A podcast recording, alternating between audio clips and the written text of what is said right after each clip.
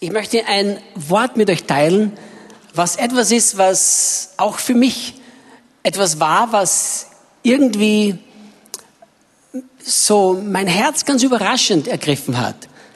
Ich habe mich schon seit meinem ganzen Christenleben eigentlich damit beschäftigt, darüber, wie wir ein Leben leben können, in dem wir alles erfahren, was die Bibel sagt, dass wir erfahren können.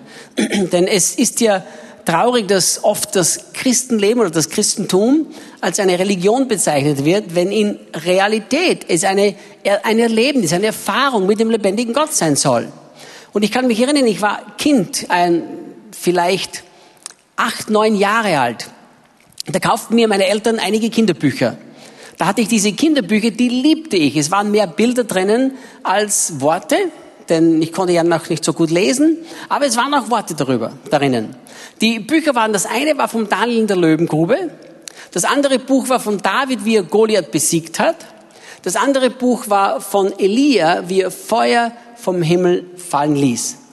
Und das letzte Buch war von den vier Männern im Feuerofen, von den drei Männern im Feuerofen. Und äh, als ich dieses Buch, diese Büchlein immer wieder durchgelesen habe, es hat mich fasziniert, dass es einen Gott gibt, der so außergewöhnlich ist. Dass es einen Gott gibt, der den Menschen vom Mund der Löwen rettet. Dass es einen Gott gibt, wo ein Mensch in einen Feuerofen hineingeworfen wird, wo die anderen nur in die Nähe kommen, bereits verbrennen, aber diese Menschen, die drin sind, die vertrauen Gott und dieser Gott beschützt sie. Es geschieht ihnen gar nichts. Und dieser Gott, den diese Männer erlebt haben, der hat mich irgendwie fasziniert. Und ich kann mich erinnern, ich sprach damals ein Gebet, das jetzt vielleicht diskutabel ist oder du darüber diskutieren und denken kannst, was du möchtest. Aber ich betete dieses Gebet als Kind, als Kind mit etwa acht Jahren wirklich aufrichtig und ernsthaft. Und das war mein Gebet. Gott, wenn ich dich nicht als denselben Gott erlebe, die diese Menschen erlebt haben, dann möchte ich mit dir nichts zu tun haben. Das war mein Gebet als Kind. Aber wisst ihr was? Das Schöne ist ja, dass Gott auf unser Herz schaut. Ich habe eines gelernt in meinem Leben mit dem Herrn, in meinem Dienst auch, habe ich eine Sache gelernt, dass Gott immer darauf reagiert, wie hungrig wir sind. Ich habe mich oft die Frage gestellt, diese Frage habe ich mir so oft gestellt, Herr, warum komme ich hin in eine Gemeinde, in einen Ort und da passieren Zeichen und Wunder und Heilungen und wie es in der Apostelgeschichte steht und dann kommt man in anderen Orten und da geschieht relativ wenig. Und ich habe immer die Ursache bei mir selbst gesucht. Ich habe mir gedacht, Moment einmal, ich, mein Leben lebe ich gleich, konstant. Ich lebe ein Leben im Dienst dem Herrn gegenüber. Ich bereite mich auf jeden Gottesdienst gleich vor, im Gebet und wirklich vor dem Herrn. Herr, was ist dann das? Und dann habe ich gemerkt, es ist der Hunger der Menschen, auf den der Herr immer reagiert. Wenn wir in unserem Herzen einen Hunger haben, eine wirkliche Sehnsucht haben, das zu erleben, was im Wort Gottes geschrieben ist, dann werden wir es auch erleben. Denn der Himmel reagiert auf den Hunger in unserem Herzen. Das ist etwas, was ich einfach immer wieder erlebt habe. Und das sehen wir auch im Wort Gottes ganz klar. Und ich habe mich eigentlich mein ganzes Christenleben mit der Frage beschäftigt, wie können wir dieses Leben leben?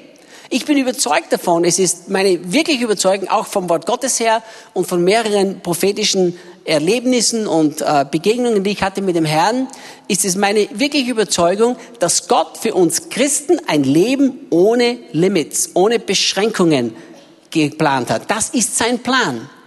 Gott sagt, denn Jesus sagt in Markus 9, Vers 23, wenn du glaubst, alle Dinge sind möglich dem, der da glaubt nachdem der Mann Jesus eine Frage stellt und sagt, wenn du kannst, heile meinen Sohn. Der Mann brachte den Sohn zu Jesus, den die Jünger nicht befreien konnten von diesem Dämon. Und der Mann stellte Jesus die Frage, wenn du kannst, heile meinen Sohn. Jesus hätte darauf interessant reagieren können. Er hätte sagen können, was meinst du, wenn ich kann? Ich bin der Sohn Gottes. Weißt du nicht, wer ich bin? Siehst du nicht, dass ich überall die Menschen heile, sogar die Toten auferwecke? Welche Frage? Wie wagst du es mir, die Frage zu stellen, wenn du kannst? Aber Jesus sagt nichts dergleichen. Jesus kommt mit einer Frage, mit einer, einer Herausforderung, kommt er zurück auf diese Frage, wenn du kannst. In anderen Worten könnte man sagen, Jesus sagte, Moment einmal, die Frage ist nicht, ob ich kann, die Frage ist, ob du kannst. Das ist die Frage. Schau, Jesus sprach zu ihm, wenn du kannst, Dem Glaubenden ist alles möglich. Die Frage ist nicht, ob ich kann. Die Frage ist, ob du glauben kannst.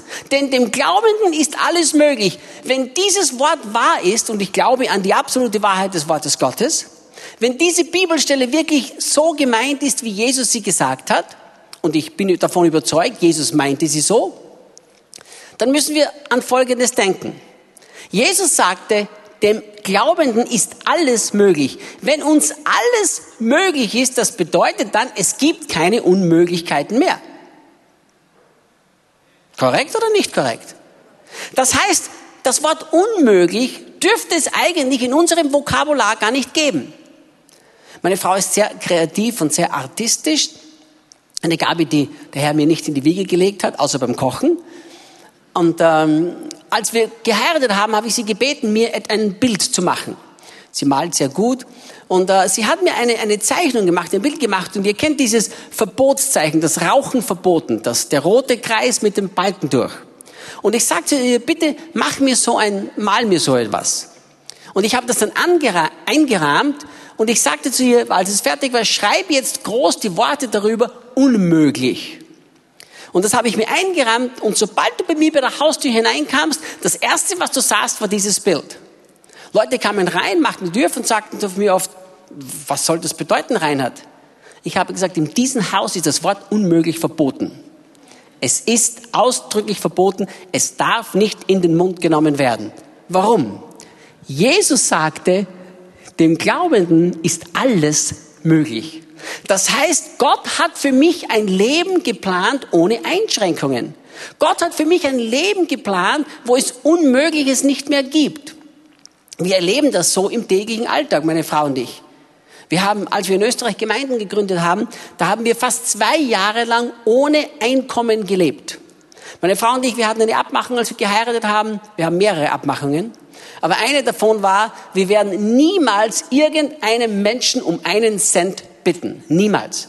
Wir werden beweisen, dass wenn die Bibel sagt, Gott ist unser Versorger, dann ist das tatsächlich auch, was die Bibel meint. Und wir lebten zwei Jahre lang ohne Einkommen. Wir hatten zwei kleine Kinder. Da gab es Momente, ich kann mich erinnern an einen Moment, wir hatten Drogenabhängige, die wir bei uns aufnahmen, die wir auf der Straße aufglaubten und die dann bei uns wohnten. Und die standen eines Morgens bei uns und das war ganz eine interessante Geschichte. Die standen eines Morgens bei uns und die sagten, Rainer, du hast uns eingeladen, in dein Haus zu leben. Da war ein junger Mann, der war 23 Jahre alt, war alt, der war stadtbekannt in unserer Stadt, der war zehn Jahre heroinabhängig. Die Ärzte haben gesagt, ein paar Monate, dann lebt er nicht mehr. Der Körper haltet das nicht mehr aus. Zehnmal war er bereits in den Zugskliniken. Das längste, wo er je frei war, war zwei Wochen. Sein Leben am Ende. Ich saß ihn auf der Straße sitzen, eine Bekannte von mir sagte, Reinhard, komm, wir haben dort evangelisiert. Reinhard, komm und bete für ein Bärchen, das da am Boden sitzt. Die saßen am Boden, da am Straßenrand, bei einer Auslagescheibe, beim Schaufenster angelehnt. Und die waren völlig weggetreten. Die waren so vollgepumpt, der Mann war so vollgepumpt von Heroin, er war unansprechbar. Er saß richtig so im Delirium da, unansprechbar. Ich legte meine Hand auf seinen Kopf und ich sagte, Herr, eine Minute mit ihm will ich haben. Eine Minute. Plötzlich setzte er sich auf, schaute mich an und war völlig nüchtern. Völlig nüchtern in diesem Augenblick. Und ich wusste, ich habe einen Fehler gemacht. Ich hätte ihm zehn Minuten beten sollen oder eine Stunde. Nicht eine Minute.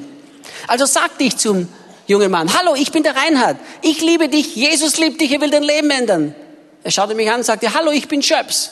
Seine Freundin schaute mich an, die auch voll von den Drogen weg war. Hallo, ich bin die Conny. Und ich habe gesagt, Jesus liebt dich. Er will dein Leben verändern. Willst du bei mir wohnen? Ja. Okay. Ich packte sie in mein Auto nach einer Minute, das war wirklich, nach einer Minute war er wieder zurück in seinem Stadium unansprechbar. Darum wusste ich, habe einen Fehler gemacht. Packte sie ins Auto ein, nahm sie mit nach Hause, weckte meine Frau auf, es war etwa zwei Uhr in der Früh und sagte zu ihr Liebling, und sagte zu ihr Liebling, wenn du munter wirst vor mir und du zwei neue junge Männer in und zwei, ein junges Bärchen in unserem Haus siehst, mach dir keine Sorgen, die sind jetzt Teil unserer Familie. Dieser Mann, dieser Mann wurde binnen 24 Stunden vom Heroin frei, von der Heroinabhängigkeit. Seine Frau wurde völlig frei. Die nahm am Tag mehr als 30 Tabletten. Völlig frei. Heiraten dann, zeugten in unserem Haus Kinder, nannten eines nach meiner Frau, weil sie so beeinflusst waren vom Leben von meiner tollen Frau. Und die standen dann eines Tages vor uns und sagten, Rainer, du ladest uns ein, in deinem Haus zu wohnen, aber es gibt nichts zu essen da. Wir haben nämlich auch noch eine andere Abmachung gehabt, dass wir nie in unserem Leben Schulden machen werden. Nie. Absolut nicht. Denn die Bibel sagt, der Schulden macht, der ist Sklave von dem, von dem er sich es ausborgt. Und ich will nur der Sklave meines Herrn Jesus sein. Das ist meine persönliche Einstellung. Darum haben wir gesagt, Schulden wird es bei uns nicht geben. Gott ist der, der uns versorgt und darauf vertrauen wir. So standen sie bei uns und sagten, Reinhard, der Kühlschrank ist leer. Es gibt nichts zum Essen im Haus. Es gibt nichts im Schrank. Alles ist leer. Wir sind hungrig. Ich sagte, okay. Holte meine zwei Jungs, die waren zwei und vier Jahre alt, holte Debbie und diese zwei.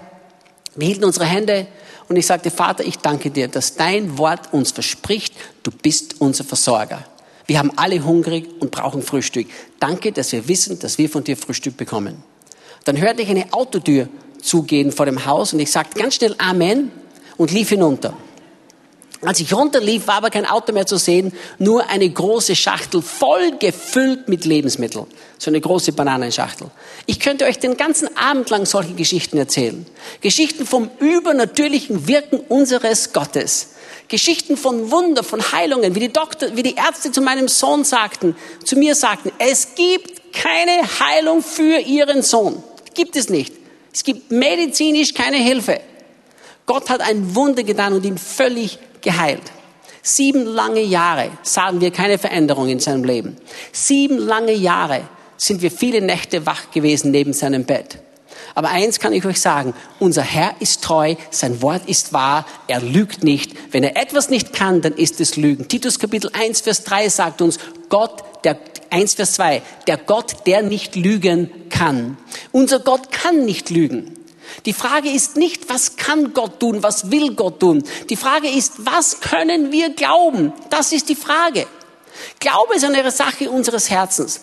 Der Unglaube ist das, was uns einschränkt. Der Unglaube ist das, was diese Grenzen in unserem Leben setzt, die Gott nicht will, dass wir sie haben. Wenn wir die Bibel durchschauen und wenn wir die Bibel durchstudieren, wenn du jede Seite herausreißen würdest, wo etwas übernatürlich darin geschrieben ist, etwas Übernatürliches, du hättest nicht mehr viel von der Bibel, Bibel über. Du müsstest bereits Seite 1 rausreißen, denn die Schöpfung ist etwas außergewöhnlich Übernatürliches.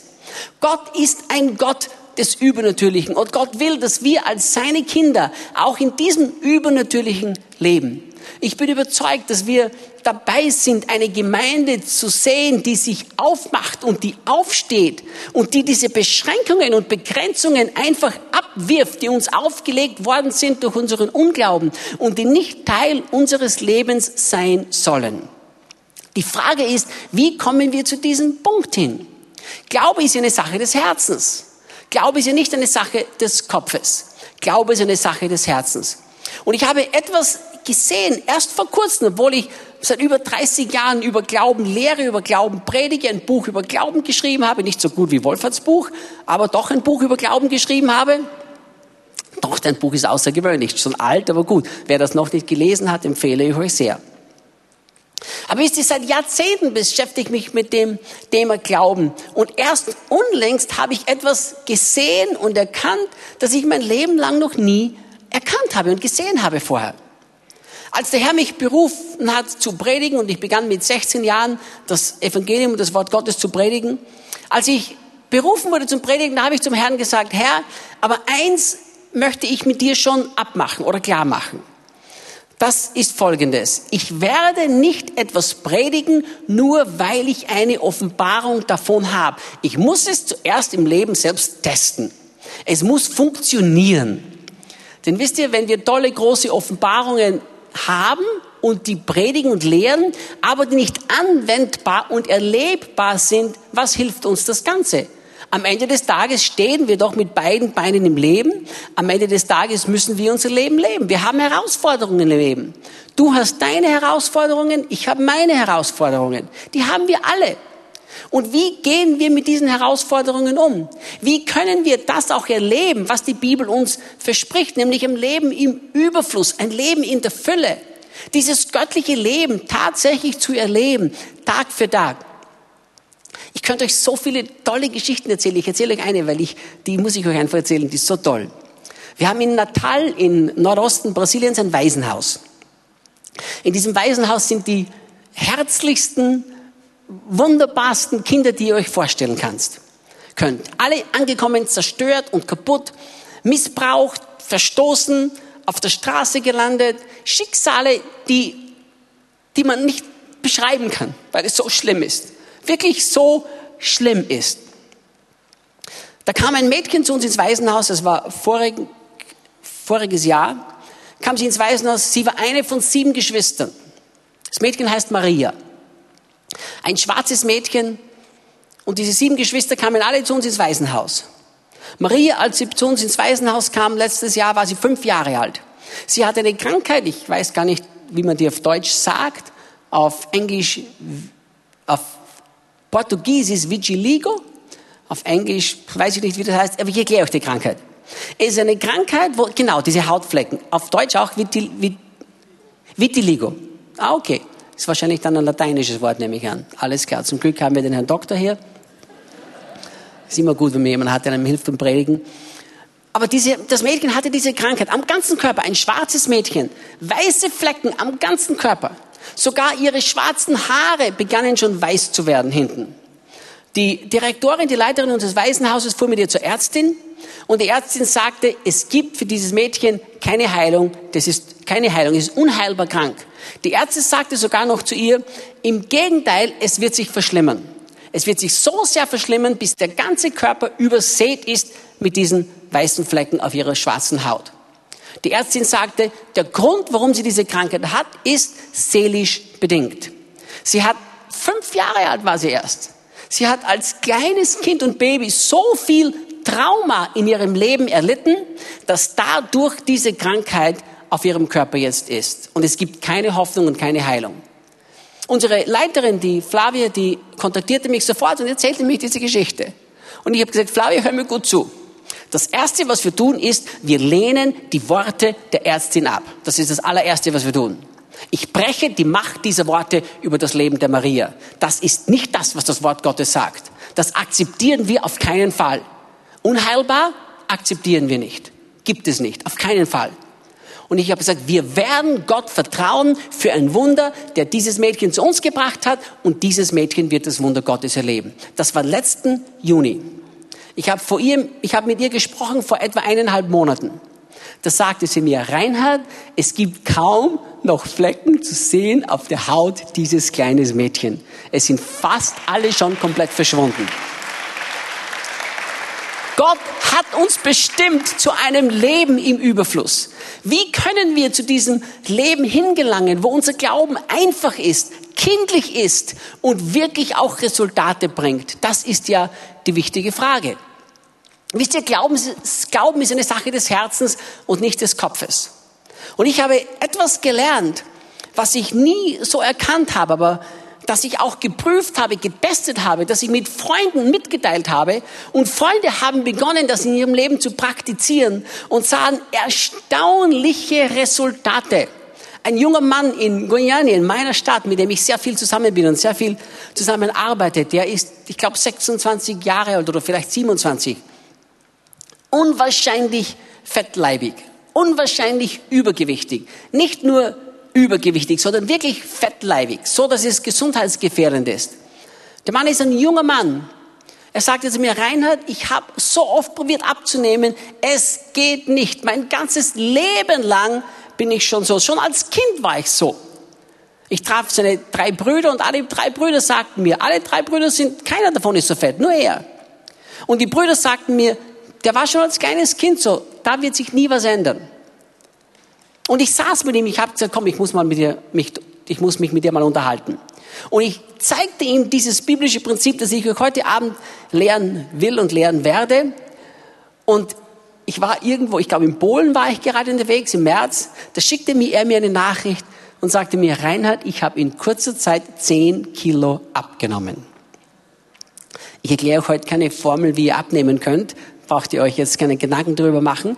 Aber ich werde euch etwas zeigen vom Wort Gottes, das unser Herz so verändern kann, dass wir tatsächlich zu einem Punkt des simplen, kindlichen Glaubens kommen können, der dann erlebbar und praktisch in unserem Leben auch merkbar wird. Wir müssen verstehen und erkennen, welche Kraft in unseren Worten liegt. Wenn wir darüber reden, über die Kraft der Worte, wenn wir darüber reden, über das Sprechen, da habe ich gemerkt, dass eigentlich die meisten Menschen, mit denen ich mich darüber unterhalte, die haben eine falsche Vorstellung davon, was eigentlich der Grund der Worte ist. Wenn wir darüber denken zu reden, dann denken wir normalerweise an erster Linie darüber zu kommunizieren. Wir kommunizieren durch das Reden. Ich werde euch etwas sagen. Als ich im Himmel war, und ich weiß nicht, viele Leute vielleicht wissen das ja nicht, ich war ja auch schon tot und im Himmel. Ich mein Herz stand still und ich war für einige Stunden dann im Himmel und tot. Und als ich im Himmel war, da habe ich Dinge erlebt, die wirklich, seitdem verstehe ich Dinge in der Bibel, die ich vorher gar nicht verstanden habe, obwohl ich sie schon 20 Jahre gelesen habe, viele Dinge. Aber eines der Dinge, die ich dort auch erlebt habe und gesehen habe, war, dass wir im geistlichen Bereich mit dem Herrn kommunizieren und er mit uns kommuniziert, ohne Worte zu verwenden. Es ist eine direkte Kommunikation von Geist zu Geist. Viele von uns, die gelernt haben, die Gegenwart Gottes zu genießen, die haben ja das auch gelernt. Wer von euch hat schon mal die hörbare Stimme Gottes gehört? Hörbar, mit Ohren hörbar. Einige. Wer von euch hat schon mal Gott reden gehört? Nicht hörbar, aber reden gehört. Fast alle. Also das sehen wir, dass die hörbare Stimme Gottes nicht die Regel ist, aber dass Gott zu hören ganz normal ist für Christen. Denn die meisten von euch haben mir angezeigt, dass ihr schon irgendwann mal Gott gehört habt. Wenn Gott zu unserem Geist redet, wir denken oft so, oh, wenn ich mal nur die hörbare Stimme Gottes hören könnte. Aber Freunde, Gott zu hören ist genug. Ob es hörbar ist für unsere natürlichen Ohren, ob er in unserem Geist aufnehmen und wahrnehmbar ist. Wenn Gott redet, dann redet Gott. Und Gott kommuniziert von seinem Geist zu unserem Geist auf eine direkte Art und Weise, wo es keine Missverständnisse gibt. Wir können alle, wir kennen alle diese Erlebnisse oder sollten alle diese Erlebnisse kennen, wo Gott zu uns geredet hat und niemand kann uns nehmen, was er uns gesagt hat. Wir wissen es, weil er zu unserem Geist gesprochen hat. Und es wird so eine Überzeugung tief in uns drinnen. Gott hat zu mir geredet, das weiß ich. Christen machen oft verrückte Entscheidungen, verrückt nach dem natürlichen Menschen, verrückte Entscheidungen, weil sie sagen, Gott hat das zu mir geredet. Wir haben das auch so gemacht. Gott hat gesagt, geh nach Amerika und wir ließen alles hinter uns ohne irgendeine Absicherung, ohne Geld zu haben für die Flugtickets, haben wir gesagt, wir gehen jetzt nach Amerika. Und alles, der Herr hat alles wunderbar geebnet und wunderbar geregelt. Aber wenn wir darüber reden, über das Sprechen, hat es eine weit tiefere Bedeutung als nur die Kommunikation. In der Bibelauslegung gibt es ein Gesetz, das bedeutet das Gesetz der ersten Anwendung. Das ist anerkannt unter Theologen und das bedeutet, dass wenn wir irgendetwas verstehen wollen im Wort Gottes, müssen wir schauen, wo es das erste Mal im Worte Gottes verwendet wird. Das Gesetz der ersten Verwendung. Wo es das erste Mal verwendet wird, darin finden wir auch den Schlüssel, was Gott zu diesem Thema sagen will im Rest des Wortes Gottes. Und jetzt habe ich eine Frage an euch. Wer von euch kann mir sagen, wo das Reden, das Sprechen das allererste Mal in der Bibel vorkommt? Wer weiß das? In der Schöpfung. Schau mal 1. Mose 1, Vers 1. Im Anfang schuf Gott die Himmel und die Erde. Und die Erde war wüst und leer und Finsternis war über der Tiefe und der Geist Gottes schwebte über den Wassern. Und Gott sprach, es werde Licht und es war Licht. Hier ist die erste Mal, das erste Mal in der Bibel, dass das Wort sprechen verwendet wird. Meine Frage an euch ist folgendes. Was hatte dieses Sprechen? Welchen Sinn hatte dieses Sprechen? Wollte Gott irgendetwas mit irgendjemandem kommunizieren? Wollte er eine Wahrheit lehren? Wollte er eine Offenbarung mitteilen? Oder wollte er schöpfen? Gott wollte schöpfen. Er wollte etwas erschaffen. Und Gott hat durch sein Wort erschaffen. Hebräerbrief sagt uns, dass alles durch sein Wort, die Welt wurde erschaffen durch sein Wort. Er hält die Welt zusammen durch die Kraft seines Wortes. Das heißt, das Wort Gottes hat schöpferische Kraft. Nachdem das Wort Gottes schöpferische Kraft hat, bedeutet das, dass wann immer Gott spricht, hat dieses Wort das Potenzial, etwas zu schaffen. Etwas, das noch nicht existiert. Denn Gott schuf aus dem Nichts. Schau, was Römer Kapitel 4, Vers 17 sagt. Hier steht darüber beschrieben, wie Abraham Gott geglaubt hat. Wie geschrieben steht, ich habe dich zum Vater vieler Nationen gesetzt, vor dem Gott, dem er glaubte, der die Toten lebendig macht und das Nichtsseiende ruft, wie wenn es da wäre. Also Gott ruft die Dinge, die nicht da sind, als ob sie bereits da sind. Was bedeutet das? Wie kann Gott das tun?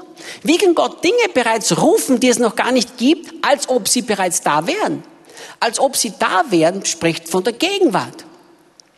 Weil zu ihm jedes Mal, wenn Gottes Wort seinen Mund verlässt, wenn Gott etwas spricht, wenn sein Wort aus ihm hervorgeht, kommt schöpferische Kraft aus dem Munde Gottes hervor.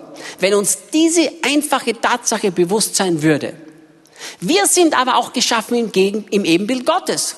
Das heißt, du und ich, wir sind in Gottes Ebenbild geschaffen. Wir sind in seinem Abbild geschaffen. Auch unsere Worte haben diese schöpferische Kraft.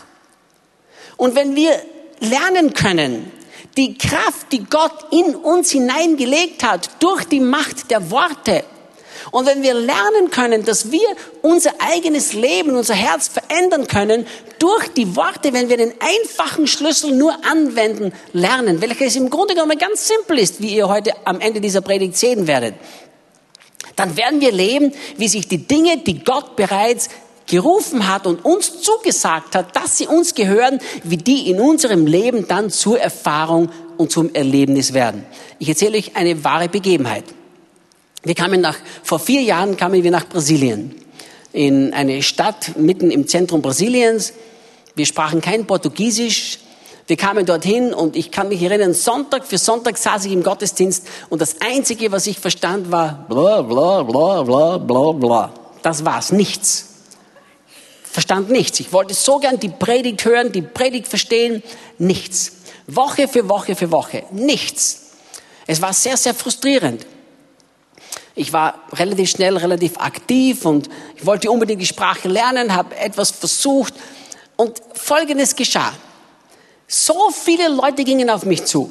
Sonntag für Sonntag kamen sie zu mir. Unter der Woche kontaktierten sie mich und sagten, Reinhard, weißt du, wir haben wirklich Mitleid mit dir. Und ich sagte, warum Mitleid? Also, dass Gott dich nach Brasilien berufen hat, das, da haben wir wirklich Mitgefühl mit dir. Portugiesisch ist so eine schwierige Sprache. So schwer zum Erlernen. Selbst die Brasilianer beherrschen sie nicht gut. Ein junger Mann kam zu mir und die sprachen alle gut Englisch, die mir das gesagt haben. Ein junger Mann kam zu mir und sagte, Reinhard, weißt du was? Portugiesisch ist eine der drei schwierigsten Länder der Welt zu erlernen. Und ich begann plötzlich zu merken, wie ich erlaubte, dass diese Worte in meinem eigenen Herzen Platz finden. Ich öffnete mein Herz für diese Lügen, was ja in Wirklichkeit Lügen sind, das werde ich euch beweisen. Ich öffnete mein Herz dafür, dass ich tatsächlich zu glauben begann, das stimmt. Und ich begann dann dieselben Dinge auszusprechen. Ich begann selbst zu deklarieren. Leute haben mich gefragt, Reinhard, sprichst du schon Portugiesisch? Ich habe gesagt, nein, es ist so schwer, Portugiesisch zu lernen. Es ist so schwierig. Ich kämpfe mich so ab, ich verstehe nichts. Und eines Tages saß ich bei mir zu Hause in meinem Stuhl. Ich verbrachte einfach so Zeit mit dem Herrn und genoss so richtig seine Gegenwart. Und plötzlich schoss es mir durchs Herz. Reinhard, was kommen denn da für Worte aus deinem Mund? Und ich war, ist das eine österreichische oder eine deutsche Aussage jetzt? Ich war wie von der Tarantel gestochen. Ist das auch deutsch? Versteht ihr schon? Okay. Ich war wie von der Tarantel gestochen. Ich sprang aus meinem Stuhl aus, herauf, heraus. Ich lief hin zum Spiegel. Wir hatten im, im Gang so einen Spiegel, einen körpergroßen Spiegel. Ich lief zu dem Spiegel hin. Ich schaute mir selbst in die Augen. Ich deutete mit meinem Zeigefinger auf mich und ich sagte, hör mir mal gut zu, junger Mann. Die Betonung lag auf junger Mann. Hör mir mal gut zu, junger Mann. Nie wieder werden diese Worte aus deinem Munde kommen. Nie wieder wirst du bekennen und sagen, dass Portugiesisch schwierig ist. Der Geist Gottes lebt in mir. Der Geist Gottes spricht fließend Portugiesisch. Daher werde ich auch fließend Portugiesisch sprechen. Ich kann Portugiesisch. In dem Augenblick, wo ich das tat, war, als ob eine Hand in meinen Kopf hineingriff und einen Schalter umlegte und ich begann, die Leute zu verstehen. Und ich begann fließend Portugiesisch zu sprechen, ohne die Sprache zu erlernen. Das hat mir wiederum einmal gezeigt, dass wir selbst uns diese Einschränkungen auferlegen durch das, was unser Herz glaubt und durch das, was wir auch bekennen. Wir müssen merken und lernen, welche Kraft die Worte haben, die aus unserem eigenen Mund herauskommen. Was sagt die Bibel über Glaube und Bekennen? Wenn wir die Bibel studieren, dann finden wir immer wieder diesen Zusammenhang von Glauben und Bekennen. Wer mit dem Herzen glaubt und mit dem Munde bekennt. Die Bibel sagt in 2. Korinther 4, Vers 13, da sagt der Apostel Paulus, da wir aber denselben Geist des Glaubens haben, nach dem, was geschrieben steht, ich habe geglaubt, darum habe ich geredet. Glauben auch wir, darum reden auch wir. Wir sehen also hier, dass das Glauben dem Bekennen vorausgeht. Wir sehen hier, dass wir glauben und weil wir glauben, bekennen wir das, was wir glauben. Aber ich habe etwas gelernt und gemerkt und gesehen, auch in der Schrift her, das ich vorher noch nie gesehen habe. Es gibt ein biblisches Bekennen, bevor wir glauben, um zum Glauben zu kommen. Und bevor ihr Steine auf mich werft, lasst mich euch das gut und wirklich gut auch von der biblisch, biblisch fundiert erklären. Die Gefahr, die besteht, ist folgende. Und das haben wir immer wieder erlebt. Ich bin Gott sehr, sehr dankbar für den Einfluss der Glaubensbewegungen im deutschsprachigen Raum hier in unserem Europa. Denn denen haben wir sehr viel zu danken. Das muss uns auch bewusst sein. Und was geschehen ist in vielen Menschen, die ich persönlich kenne, mit denen ich persönlich immer wieder geredet habe, die auch enttäuscht wurden und die heute verbittert teilweise sind gegenüber der Glaubenslehre, obwohl eigentlich diese Aussage absurd ist, denn es ist ja eine biblische Lehre, keine Glaubenslehre. Die Glaubensbewegung ist ja im Grunde genommen nichts anderes als eine Gemeinde, die das Wort glaubt, das Gott sagt. Aber das lasst dahingestellt sein. Aber was dann geschah, war Folgendes. Menschen begannen, eine biblische Wahrheit zu nehmen, ohne die Hilfe des Heiligen Geistes und machten eine Technik daraus, redeten sich selbst ein, bereits zu glauben, obwohl sie gar nicht glauben, bekannten die Dinge, ohne sie im Herzen zu glauben und erlebten dann Enttäuschungen. Wenn wir Dinge bekennen, die das Wort Gottes sagt, ohne sie im Herzen wirklich zu glauben, uns aber vor die Nase führen und selbst vormachen, dass wir die Dinge schon glauben, weil wir sie bekennen, dann werden wir Schiffbruch erleiden und auch große Enttäuschungen haben. Denn nur der wahre biblische Glauben bringt auch das, das was Gott uns in seinem Wort verheißt, in unser Leben. Das muss uns klar sein. Abkürzungen gibt es hier keine. Das Christentum ist ein Christentum des Glaubens, nicht der Werke. Der Schlüssel ist zu glauben, dass das, was Gott sagt, tatsächlich die Wahrheit ist. Das ist im Grunde genommen das Christentum. Also wenn wir beginnen jetzt Worte oder Bekenntnisse des Wortes Gottes zu bekennen, vor uns her zu leiern und vor uns her zu rattern, ohne sie im Herzen zu glauben, uns aber davon überzeugen, dass wir bereits glauben, dann werden wir Probleme haben.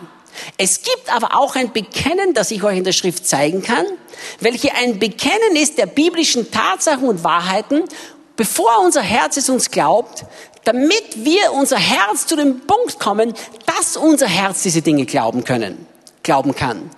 Der Unterschied ist, wir wissen selbst, wir sind uns bewusst, ich glaube diese Dinge noch nicht. Das bin ich mir ehrlich. Ich gestehe mir ehrlich ein. Wisst ihr, ich habe vor kurzem eine Aussage gemacht, die manche Leute schockierend finden, aber ich stehe dazu. Und die Aussage ist folgendes. Eines der Dinge, die sich Christen am schwersten tun, einzugestehen, ist der Mangel an Glauben oder Unglaube in ihrem eigenen Herzen. Das wollen wir uns nicht eingestehen, dass es Unglauben in unserem Herzen geben könnte. Aber wenn Jesus sagt, alle Dinge sind möglich dem Glaubenden und wir leben Unmöglichkeiten, muss die Schlussfolgerung sein, das Problem muss irgendwo an mir liegen und kann nicht am Herrn liegen. Es gibt also ein Bekenntnis, das unser Herz überzeugt. Das Herz muss zum Glauben gebracht werden. Das ist einmal eine wichtige, ganz eine wichtige Sache, die, die wir verstehen müssen. Sprüche 4, Vers 23 ist so ein, ein Leitvers, ein Motto geworden in meinem Leben. In Sprüche 4, Vers 23 sagt der Schreiber, mehr als alles, was man sonst bewahrt, behüte dein Herz, denn in ihm entspringt die Quelle des Lebens. Hier wird uns klar gesagt, dass wir unser Herz behüten sollen. Warum? Denn aus dem Herzen heraus kommt die Quelle des Lebens. Jesus sagte, aus dem Herzen heraus kommen die unreinen Gedanken, kommen all diese Dinge, die wir nicht mögen. Sie kommen aus dem Herzen heraus. Hier sagt der Schreiber, aus dem Herzen entspringt die Quelle des Lebens. Wenn die Quelle des Lebens aus meinem Herzen entspringt, ganz klar, dass ich dann das Herz mehr als alles andere behüten muss. Ich muss achtsam mit meinem Herzen umgehen. Ich muss aufpassen, was in mein Herz hineinkommt. Ich muss aufpassen, was mein Herz beeinflusst. Denn unser Herz ist sehr, sehr beeinflussbar. Es gibt nichts Schöneres, wenn unser Herz beeinflusst wird vom Heiligen Geist und wenn wir Dinge in unserem Herzen wirklich ergriffen haben. Ich muss euch sagen, für mich, es gibt nichts Schöneres, als wenn das Herz etwas ergriffen hat. Wenn das Herz etwas wahrhaftig ergriffen hat, ist das eine abgesagte Sache. Absolut abgehakte Sache. Mein Herz hat ergriffen, dass mein Gott sich immer um unsere Weisen sorgen wird. Immer. Da gibt es für mich keine Diskussion mehr im Herzen. Wir haben zurzeit, wir haben fast 15 Angestellte, wir suchen gerade eine neue, Angestellte, die monatlich ihr Gehalt bekommen müssen. Wir haben keine Unterstützung. Wir haben eine einzig zugesagte Unterstützung von etwa 25 Euro pro Monat. Das war's auch schon. Monat für Monat erleben wir, wie Gott uns so treu versorgt. Die Waisenhäuser, die Häuser sind schön, die sind wunderbar, die Kinder haben es gut, das Essen ist das Beste und das Feinste, Kleider sind schön. Wenn du sehen würdest, wie gut es denen geht, mitten in der Armut, würdest du staunen. Warum? Weil ich so ein Glaubensheld bin? Nein. Aber mein Herz ist überzeugt, dass mein Vater kümmert sich um diese armen Kinder. Und weil mein Herz überzeugt ist, erlebe ich auch, wovon mein Herz überzeugt ist. Und wenn wir unser Herz zu dem Punkt bringen können, dass es tatsächlich die Dinge glauben kann, die Gott uns in seinem Wort verspricht, Heilung, Befreiung, Sieg, Freiheit, Versorgung, Leben einfach ohne Beschränkungen, frei, unbekümmert, in der Art und Weise, wie der Herr ja möchte, dass wir es auch erleben. Ständige Freude haben, nie mit irgendwelchen Gefühlsschwankungen mehr kämpfen müssen. Als ich auf der Bibelschule war, da hatte ich einen Spitznamen. Sie nannten mich der Jojo-Christ. Heute war Gott der Größte, morgen war er am Verlieren. Heute war er der Sieger, morgen war es schon wieder anders. Ich war gefühlsmäßig ständig auf und ab. Sie nannten mich The Mighty Warrior not warrior, but worrier, den mächtigen Sorgenmacher. Ich sorgte mich ständig um irgendetwas. Ich war, ich war gefühlsmäßig so unstabil, völlig instabil. Also ab und auf und ab und auf. Aber das ist nicht das Leben, das der Herr für uns hat. Der Herr hat für uns ein Leben in seiner Fülle der Freude, in einer Wonne, die einfach so überschwänglich ist und die Umstände unabhängig ist. Das ist das Leben, das der Herr für jeden von uns bereit hat. Und das sollen wir auch erleben. Aber nur wenn unser Herz zu dem Punkt kommt, die Dinge zu glauben, die Gott uns tatsächlich gegeben hat, nur dann werden wir sie auch in unserem Leben erfahren. Wie kommt jetzt diese Überzeugung in unser Herz? Wie kommt diese Herzensgewissheit in uns? Da gibt es mehrere Wege. Erstens durch die Offenbarung des Heiligen Geistes. Das ist völlig klar. Wir haben alle irgendwann schon erlebt, dass dieses plötzlich dieses Erlebnis, dieses Aha-Erlebnis, wow, der Heilige Geist offenbart uns was und wir haben plötzlich diese Gewissheit, ja, jetzt weiß ich, ich bin geliebt, ich bin angenommen. Ich war in Polen vor, ich bin regelmäßig in Polen und äh, vor eineinhalb Jahren war ich in Polen und ich lehrte nicht diese Lehre, sondern ganz etwas anderes. Aber ich lehrte auch über das Herz und davon, dass unser Herz wirklich überzeugt sein muss von den Dingen, die Gott uns verspricht. Es war ein Ehepaar dort, die kannte ich nur vom Sehen. Sechs Jahre lang sind sie verheiratet, die haben alles getan, um Kinder zu kriegen, aber medizinisch gibt es da keine Möglichkeit. Die haben vier Jahre lang alles versucht, gebetet, gefastet, haben alle anderen Leute um Gebet, Gebet, gebeten, um Gebet gefragt und es war einfach eine hoffnungslose Situation. Sie gingen raus von diesem Abend und sie sagten, die Frau sagte zum Mann, Jetzt ist einmal aus mit dem Beten. Es wird Gott nicht mehr darum gebeten, dass er uns Kinder gibt. Ich werde das anwenden, was uns Reinhard gelehrt hat.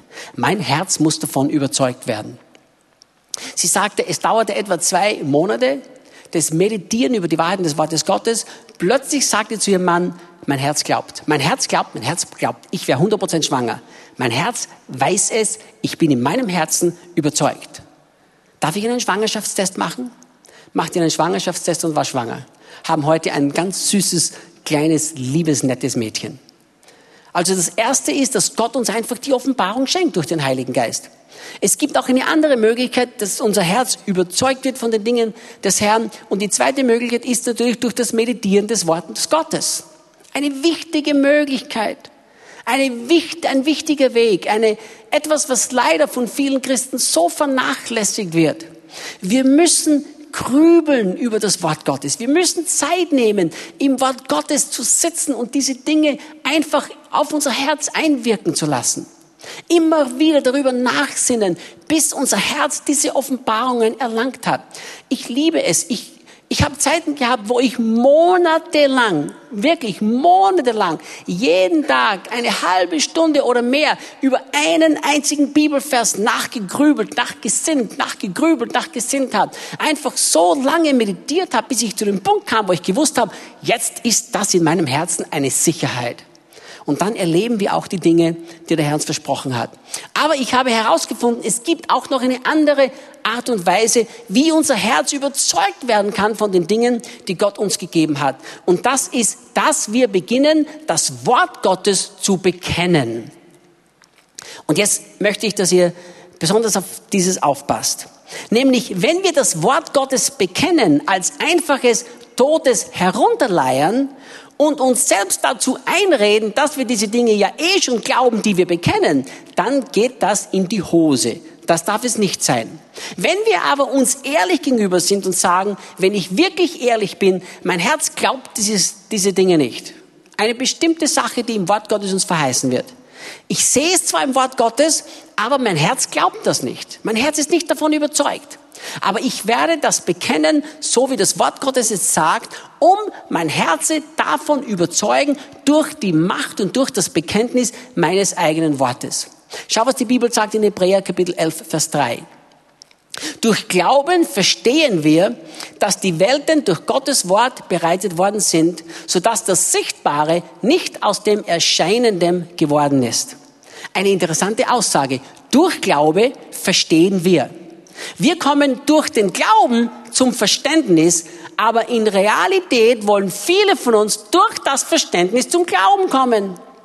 Wir wollen es zuerst verstehen und dann werden wir glauben, was wir verstehen. Aber das Wort Gottes sagt, wir verstehen durch Glauben.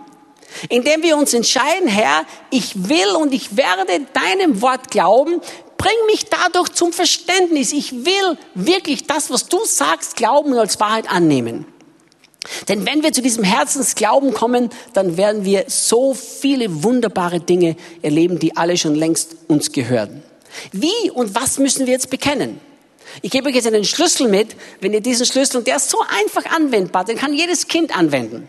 Ich gebe euch jetzt einen Schlüssel mit. Wenn ihr diesen Schlüssel wirklich treu anwendet, in dem Bewusstsein, ich wende diesen Schlüssel an, weil es der biblische korrekte Weg ist und ich werde durch dieses Anwenden dieses Schlüssel zu dem Punkt kommen, wo mein Herz überzeugt ist von diesen biblischen Tatsachen.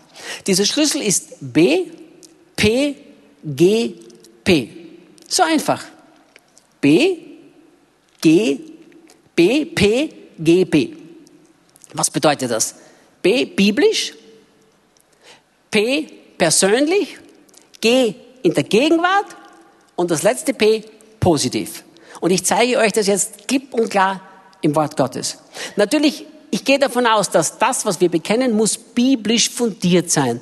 Da war ja schon das erste Problem, dass viele Menschen einfach, was sie wollen, bekennen. Sie bekennen Dinge, die sie sich wünschen, haben aber keine biblische Grundlage für ihren Glauben oder für ihr Bekennen. Aber wenn wir die Bibel studieren, dann werden wir sehen, zum Beispiel Heilung. Ist Heilung biblisch? Gehört Heilung jedem Christen? Natürlich. Heilung gehört uns. Das ist klipp und klar im ganzen Wort Gottes verankert. Darüber haben wir nicht Zeit heute Abend zu lernen. Übernatürliche Versorgung Gottes gehört jedem Kind Gottes. Selbstverständlich. Die übernatürliche Versorgung gehört jedem Kind Gottes. Es gibt ein Buch in eurem Buchladen über die übernatürliche Versorgung Gottes, welches so lieb war und Karin auf Deutsch übersetzt hat und hier aufgelegt worden ist. Es ist völlig klar, das sind biblische Wahrheiten. Die Dinge gehören uns. Um diese Dinge brauchen wir weder Gott überzeugen noch Gott bebitteln und bebetteln. Die gehören uns. Die, wir haben ein Recht, diese Dinge zu erleben. Sieg in unserem Christenleben gehört das uns, selbstverständlich. Wir sind mehr als Überwinder. Er leitet uns ständig in einem Triumphzug. Wir können alles durch den, der uns kräftig macht, Christus. Es gibt so viele Bibelstellen, die klar beweisen, was uns gehört und was wir können und wer wir sind. Aufgrund des neuen Bundes wurde uns alles durch Christus bereits geschenkt, das wir zu einem siegreichen Leben brauchen. Und das ist der Schlüssel, wo so viele daran hängen. Alles, was du zu einem Leben brauchst, wurde dir bereits gegeben. Nicht wird dir geschenkt, wenn du den Himmel darum bestürmst. Wurde dir bereits gegeben. Schau 2. Petrus 1, Vers 3 an. Da seine göttliche Kraft, und seine göttliche Kraft ist stark, da seine göttliche Kraft uns alles, wie viel? Alles zum Leben und zur Gottseligkeit geschenkt hat. Schenken wird oder geschenkt hat? Geschenkt hat.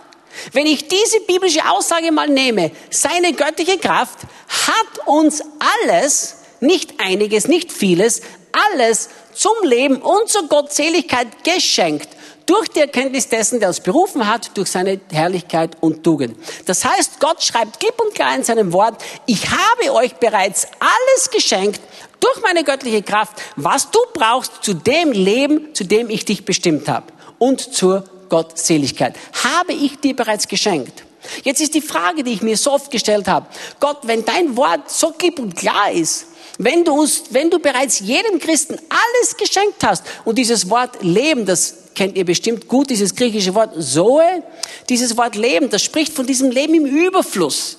Es spricht nicht von einem Leben, wo wir uns so durchs Leben durchwursteln, einmal auf, einmal ab, einmal Sieg, einmal Niederlage, einmal Krankheit, einmal Gesundheit, einmal stark, einmal schwach. Es spricht von dem überfließenden Leben, das Jesus für uns am Kreuz erwirkt hat. Der neue Bund ist eine gewaltige Auswirkung, die wir in unserem Leben auch wirklich erleben dürfen. Jesus, Gott hat uns alles geschenkt, das wir zu diesem Leben brauchen. Wie können wir diese Dinge jetzt erleben? Wir können sie nur erleben durch den nehmenden Glauben. Und das ist etwas, was ich gelernt habe in meinem eigenen Leben. Ein Leben leben im nehmenden Glauben. Ich werde nie vergessen, wie der Herr mich herausgefordert hat, den neuen Bund wirklich ausgiebig zu studieren. Und der Herr sagte zu mir, Reinhard, pass auf, in welcher Form du die Bibel lest. Lass die Dinge in der grammatischen Form, in der sie sind. Wenn ich hineingeschrieben habe, ich habe es dir gegeben, dann bitte mich nicht mehr darum, denn dann habe ich es dir bereits gegeben.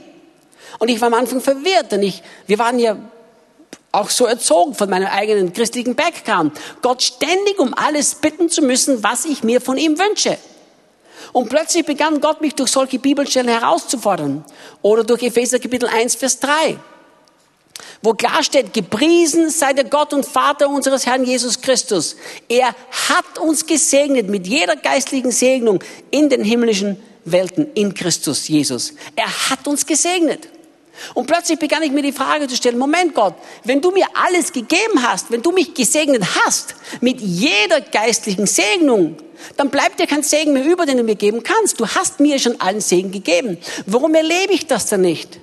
Warum erlebe ich nicht, dass das, was klar geschrieben ist, nicht in meinem Leben auch zur Praxis wird? Und ich begann den Heiligen Geist zu bitten, mir die Sachen zu erklären und zu offenbaren.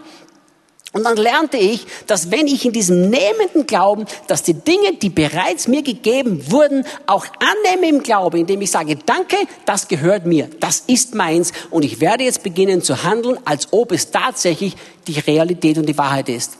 Und ich habe plötzlich gemerkt, wie dieser Glauben in meinem Herzen, diese Überzeugung in meinem Herzen, dass die Dinge, die mir bereits gegeben wurden, tatsächlich schon auf meinem eigenen Konto da überwiesen worden sind und ich sie jetzt auf, abheben kann im Glauben, dann habe ich begonnen, diese Dinge auch zu erleben. Und jetzt kommt der Punkt, wie wir unser Herz überzeugen kommen können durch das Bekennen. Wir müssen, der erste Teil der Formel ist B, das heißt, es muss biblisch sein. Aber alles, was biblisch ist, nehmen wir mal diesen Vers als Beispiel her. Alles, was biblisch ist, müssen wir so bekennen mit dieser Formel, die auch in der Bibel klar verankert ist. Es muss erstens biblisch sein, zweitens P persönlich, drittens G in der Gegenwart und viertens P positiv. Wir dürfen die Dinge nicht in der Zukunft lassen, die Gott bereits gesagt hat, dass sie uns gehören. Was habe ich begonnen? Ich habe Folgendes begonnen zu tun besonders mit diesem Vers. Jeden Tag habe ich bekannt, ich bin gesegnet. Mit jeder geistlichen Segnungen in der Himmelswelt bin ich gesegnet. Biblisch, B. Persönlich, ich. Gegenwart, G. Ich bin, denn es wurde geschrieben, dass es mir bereits gegeben wurde. Und gesegnet, positiv. Zum Beispiel, ich denke, es ist unsinnig zu bekennen, ich bin nicht krank, ich bin nicht krank, ich bin nicht krank. Denn krank ist nichts Positives, krank ist etwas sehr Negatives. Aber es ist völlig biblisch gerecht zu bekennen, ich bin in seinen Wunden heil. Das ist eine absolute Tatsache. Ich bin heil. Ich erlebte das erst vor kurzem. Ich war joggen, war laufen und äh, dachte mir, heute habe ich schön Zeit, gehe, lauf mal kurz zehn Kilometer schön raus bei mir bei der Haustür und lief da im Park und als ich zu laufen begann, nach etwa fünf Kilometer, glaube ich, war es, da hatte ich diesen stechenden Schmerz in meinem Knöchel, aber einen wirklich stechenden Schmerz in meinem Knöchel. Der normale Instinkt sagt jeden logisch denkenden Menschen, jetzt musst du mal aufhören zu laufen, überanstreng deinen Knöchel nicht, in meinen Gedanken spielen sich alles Mögliche ab, so wie bei uns allen. Ah, selbst schuld, du hast dich übernommen letzte Woche in Afrika, da bist du 20 Kilometer gelaufen, das hättest du tun sollen, du warst zu müde, du hast zu wenig geruht, da, da, da, da, da. Alle diese Dinge spielen sich in meinem Kopf ab.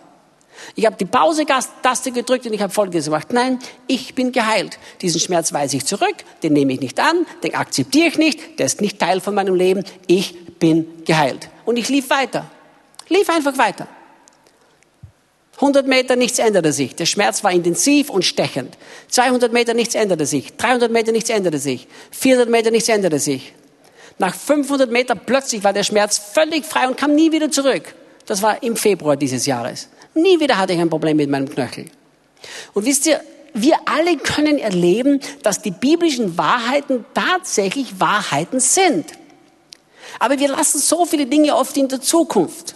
Eines Tages wird der Herr mich heilen. Wenn wir erkennen könnten, was uns gegeben wurde, muss unser Herz glauben. Und durch das eigene Bekennen, indem wir diese einfache Formel anwenden, es ist biblisch, es ist persönlich, es ist in der Gegenwart und es ist positiv. Ich bin gesegnet. Ich habe begonnen zu deklarieren, ich bin gesegnet mit jeder geistigen Segnung der Himmelswelt. Da ich gesegnet bin, muss sich das in meinem Körper ausdrücken, in meiner Gesundheit, muss sich das in meinen Finanzen ausdrücken, muss sich das ausdrücken, ausdrucken in jeder Art und Weise meines Lebens. Es muss sichtbar sein in meinen Beziehungen, in meinem Dienst, in meiner Salbung. Es muss überall sichtbar werden, wo immerhin ich auch komme. Und als ich begonnen habe, diese Dinge zu deklarieren, kam ich zu dem Punkt, wo am Anfang mein Herz gesagt hat, Moment einmal, du glaubst das ja noch gar nicht. Warum, warum deklarierst du diese Dinge? Du erlebst es ja noch gar nicht. Und ich habe mir eingestanden, es stimmt. Es gibt Bereiche in meinem Leben, da glaube ich das noch nicht. Aber es ist die biblische Wahrheit. Da es biblisch ist, werde ich mich entscheiden, diese Dinge zu deklarieren, zu bekennen mit dieser einfachen Formel, damit mein Herz überzeugt wird. Und wisst ihr, der Punkt kam, wo mein Herz plötzlich merkte, jetzt glaube ich es. Und dann ist das Ganze vorbei. Die Bibel nennt das, strengt euch an, um in die Ruhe Gottes einzugehen. Wie können wir uns anstrengen, um in die Ruhe einzugehen? Es schaut aus wie ein Widerspruch. Wenn unser Herz die Dinge einmal glaubt, sind wir in die Ruhe eingegangen. Das ist der Punkt, wo wir alle hingelangen sollen. Wir sollen hingelangen zu dem Punkt, wo wir ruhen im Glauben. Denn wahrer biblischer Glaube ist ein Ruhen. Wahrer, wahrer biblischer Glaube ist keine Anstrengung. Niemand, der mir wirklich sagt, ich glaube, lebt in einer Anstrengung des Glaubens. Denn wenn wir glauben, ist unser Herz überzeugt. Wenn unser Herz überzeugt ist, ruhen wir in der Tatsache, dass es bereits vollbracht ist und eine abgehakte Sache ist. Das ist wahrer biblischer Glaube. Und wenn wir uns eingestehen, mein Herz glaubt die Dinge noch nicht so richtig, aber da es das Wort Gottes ist, werde ich es über mein Leben proklamieren. Zum Beispiel, ich habe das in Polen so stark und so krass immer wieder erlebt. Menschen in Polen, die von einer sehr starken religiösen Hintergrund geprägt sind. Ganz, ganz stark religiös. Und als ich begonnen habe, über Gnade zu lernen und über wer wir in Christus sind und über die Gerechtigkeit Gottes, die wir sind, dann habe ich so viele Zeugnisse gehört von Menschen, die gesagt haben, aber Reinhard, das ist doch furchtbar. Wie kannst du sagen, dass selbst wenn ich in eine Sünde fallen würde, bin ich immer noch gerecht? Das kann doch nicht sein. Und ich sagte, doch, das Wort Gottes sagt, wir haben die Gerechtigkeit Gottes. Wir sind zur Gerechtigkeit Gottes in Jesus Christus geworden. 2. Korinther 5, Vers 21. Das heißt, wir haben die Natur Christi. Er nahm unsere sündhafte Natur. Wir bekamen seine gerechte Natur, nicht aufgrund unserer Werke.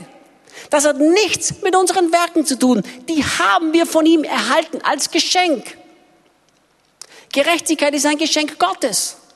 Und als diese Menschen, die oft jahrelang, manchmal Jahrzehnte Christ waren, als sie begonnen haben zu deklarieren über ihr Leben, ich bin gerecht, ihr Herz schrie auf, das stimmt doch gar nicht, schau noch, was du tust, schau hier, schau dort, schau da. Und ich habe diesen Leuten gesagt, Bekenne das Wort Gottes. Gestehe dir ein, dass dein Herz in Wirklichkeit nicht überzeugt bist, dass du gerecht bist. Gestehe dir ein, dass dein Herz nicht überzeugt ist, weil du jahrelang oder jahrzehntelang Religion gepredigt bekommen hast.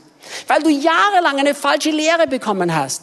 Weil jahrelang dein Herz beeinflusst wurde davon, dass Gerechtigkeit von Werken abhängt. Du wurdest jahrelang eine Werksgerechtigkeit gelehrt. Dein Herz hat begonnen, an diese Werksgerechtigkeit zu glauben. Dadurch, wenn du jetzt die Wahrheit des Wortes Gottes bekennst, schreit dein Herz auf und sagt, das stimmt doch gar nicht. Aber ich habe den Leuten gesagt, stimmt es, weil es das Wort Gottes sagt oder weil es deine Gefühle sagen? Und wir haben solche Durchbrüche erlebt in Polen, wo Leute begonnen haben zu deklarieren, okay, ich bin gerecht. Es ist biblisch, ich persönlich bin in der Gegenwart gerecht positiv. Und als Leute begonnen haben, einfach in dem Bewusstsein diese biblischen Bekenntnisse immer wieder auszudrücken und sich auch bewusst waren, mein Herz glaubt es noch nicht, aber mein Herz wird zu dem Punkt kommen, wo es diese Dinge glauben wird. Dann kamen sie zu dem Punkt, wo sie nach diesem Praktizieren und Anwenden dieses Bekennens in die Ruhe eingegangen sind. Und ich könnte euch so viele Menschen bringen, die sich heute überzeugt sind in dem Herzen. Die sind bewusst, sie sind tatsächlich gerecht in Christus, weil ihr Herz es euch glaubt. Wo finden wir das jetzt in der Bibel? Schau mal in 1. Mose 17, Vers 5. Hier finden wir eine ganz eine interessante Begebenheit, die bestimmt sehr gut bekannt ist. Hier finden wir diese Formel B, P, G, P ganz klar im Wort Gottes. 1. Mose 17, Vers 5. Und nicht mehr soll der Name Abraham heißen, sondern Abraham soll der Name sein. Denn zum Vater einer Menge von Nationen habe ich dich gemacht. Sehr interessant. Gott kommt zu Abraham und sagt ihnen, pass auf, ab sofort ändern wir dein Bekenntnis. Ab sofort ändern wir das, was du über dein eigenes Leben sagst. Ab sofort ändert sich das, was aus deinem Mund herauskommt. Und Gott sagt hier, denn ich habe dich zum Vater, ich habe dich zum Vater einer Menge von Nationen gemacht. Als Gott das sagt, war weder Sarah schwanger, noch gab es eine Aussicht natürlich darauf. Als Gott das gesagt hat, war nichts sichtbar. Abraham hat zu diesem Punkt nicht geglaubt, dass er tatsächlich Vater von den vielen Nationen sein wird. Ich kann euch das biblisch klar beweisen.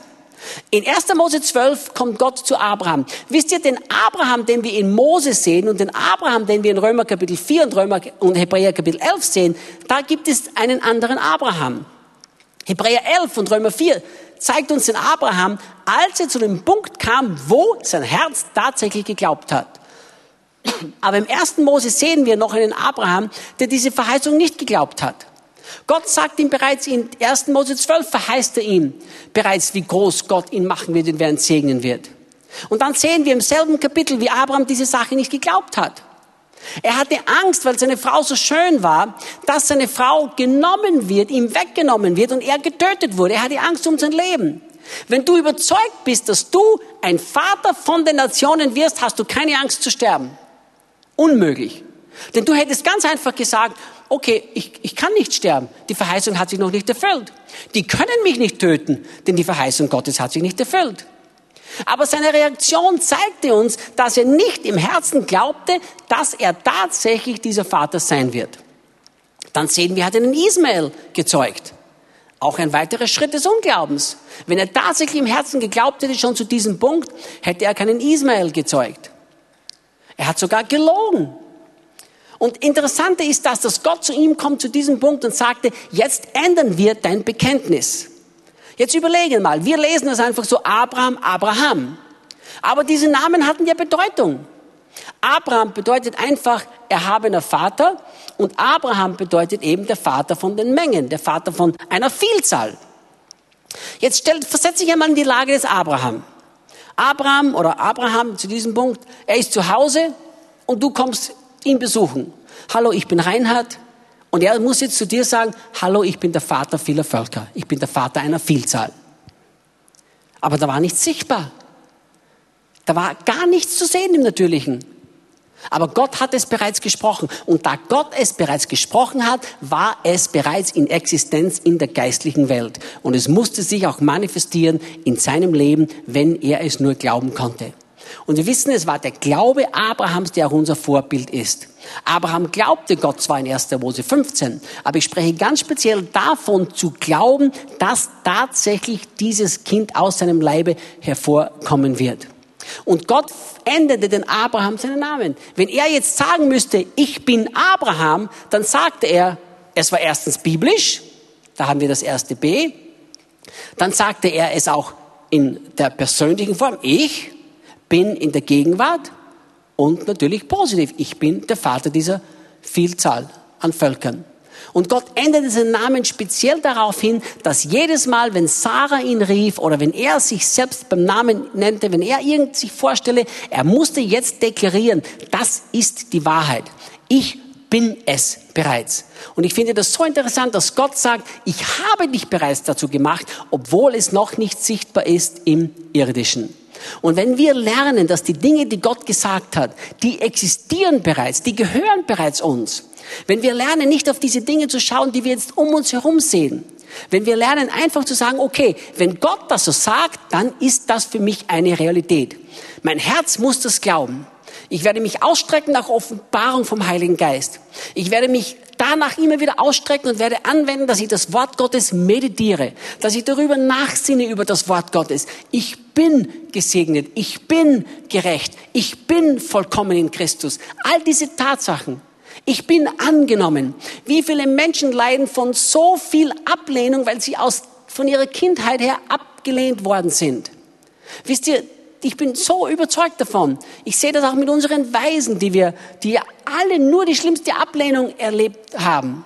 Ja, es ist gut, dass es Menschen gibt, die ihnen die Liebe Gottes zeigen. Es ist gut und wichtig, keine Frage. Aber letztendlich die wahre Heilung in ihrem Herzen geschieht dann, wenn sie wissen, dass sie von Gott geliebt, angenommen und auserwählt sind. Wenn sie das im Herzen ergreifen können. Und das steht im Wort Gottes. Wir sind angenommen im Geliebten. Aber wie viele Christen können das im Herzen nicht glauben? Wenn wir beginnen zu deklarieren, ich bin angenommen im Geliebten. Ich vermag alles durch den, der mich kräftigt, Christus. Dann kommen wir zu dem Punkt, wo wir unser Herz überzeugen, nicht weil wir irgendetwas bekennen, was wir wollen, nicht weil wir einfach positives Bekennen ausüben, sondern weil wir das Wort Gottes über unser Leben deklarieren. Und es ist das Wort Gottes, das diese schöpferische Kraft hat. Und wir müssen uns eingestehen, dass wir zu dem Punkt hinkommen müssen, wo unser Herz alle biblischen Wahrheiten wirklich glaubt. Und wisst ihr, der Heilige Geist brennt darauf. Er brennt ja nur so darauf, dass unser Herz überzeugt ist von diesen biblischen Tatsachen. Er hat so eine Sehnsucht, dass unser Herz diese Dinge wahrhaftig glaubt. Und er wartet nur darauf, dass wir uns ihm zur Verfügung stellen und dass wir sagen, okay, ich werde, was das Wort Gottes sagt, auch in meinem Leben praktizieren. Und ich werde das anwenden. Seitdem ich begonnen habe, diese Dinge über mein eigenes Leben zu deklarieren, wie gesagt, portugiesische Sprache kam mir einfach so. Ich habe Wunder und Zeichen erlebt, ich habe Versorgungen erlebt, ich habe Dinge erlebt, die in meinem Leben so grundlegend verändert, verändernd gewirkt haben, dass ich mich entschlossen habe, ich werde diese Wahrheit beginnen, dem Volk Gottes mitzuteilen. Unser Herz kann Offenbarung bekommen vom Herrn, kann durch Meditation überzeugt werden, aber wir haben auch einen Schlüssel, indem wir die biblischen Wahrheit Gottes positiv in der Gegenwart und persönlich über unser Leben deklarieren. Denn wenn Gott sagt, dass ich geliebt bin, dann bin ich geliebt. Und ich habe zum Herrn gesagt, okay Herr, ich verspreche dir eins. Ich werde über meinem Leben deklarieren, ich bin, der du sagst, der ich bin. Und sonst niemand. Und ich habe, was du sagst, dass ich habe. Wenn du sagst, ich habe alles bekommen, was ich zum Leben und Gottseligkeit brauche, dann habe ich das bekommen. Und das wird meine Deklaration sein und das wird meine Herzensüberzeugung sein. Und dann leben wir in dieser Ruhe. Es hört sich jetzt an wie Anstrengung und Arbeit und wir müssen was tun und wir müssen jetzt bekennen. Aber hör mir zu. Wenn wir wirklich nur einmal sehen mit unserem Augen unseres Herzens die Veränderung, die wir dadurch erleben, dann machen wir gerne, sehr gerne diese einfachen Übungen, dass wir das Wort Gottes über unserem Leben deklarieren und nicht mehr andere Dinge. Und auch über das Leben unserer Geschwister. Wir müssen beginnen, übereinander und über uns, über, über die Leute, die um uns herum sind, auch diese Dinge zu deklarieren. Wenn wir beginnen, die Wahrheiten des Wortes Gottes so zu deklarieren, dann werden wir sehen, wie die Kraft des Wortes Gottes tatsächlich in uns wirkt. Und das ist die Sehnsucht des Herrn für alle von uns, dass wir diese Begrenzungen von uns einfach wegstoßen und wegwerfen, indem wir aufstehen in dem Glauben, den Gott bereits in unser Herz gegeben hat und lernen auch in diesem Herzensglauben zu leben. Das ist mein Wunsch und das ist mein Verlangen für euch alle, dass diese Gemeinde so eine Gemeinde wird. Und ich weiß, dass das Herz von Wolfhard in diese Richtung schon immer schlägt, solange ich ihm kenne, das Dinge erleben. Er will diese, Lieben, diese Dinge kennen und erleben. Darf ich euch bitten, kurz aufzustehen? Ich weiß nicht, wie ihr das in eure, ob ihr das in eurer Gemeinde auch macht, aber darf ich euch bitten, mit mir eine Deklaration zu machen? Zum Abschluss ist das okay? Okay. Deklarieren wir gemeinsam. Ich möchte einfach, dass ihr mir dem nachsprecht, was ich euch vorspreche, wenn ihr mir vertraut. Vater im Himmel, danke für dein Wort. Ich entscheide mich zu bekennen und zu glauben, dass ich der bin, der du sagst, dass ich bin. Ich bekenne und ich glaube, dass ich das habe, was du sagst, dass ich habe. Ich bin frei. Ich bin eine neue Schöpfung. Ich bin gerecht. Ich bin geheiligt. Ich bin angenommen. Ich bin bedingungslos geliebt. Dein Wort ist wahr. Und als solches erkenne ich es an. Heiliger Geist, Hilf mir beim Anwenden dieses Wortes.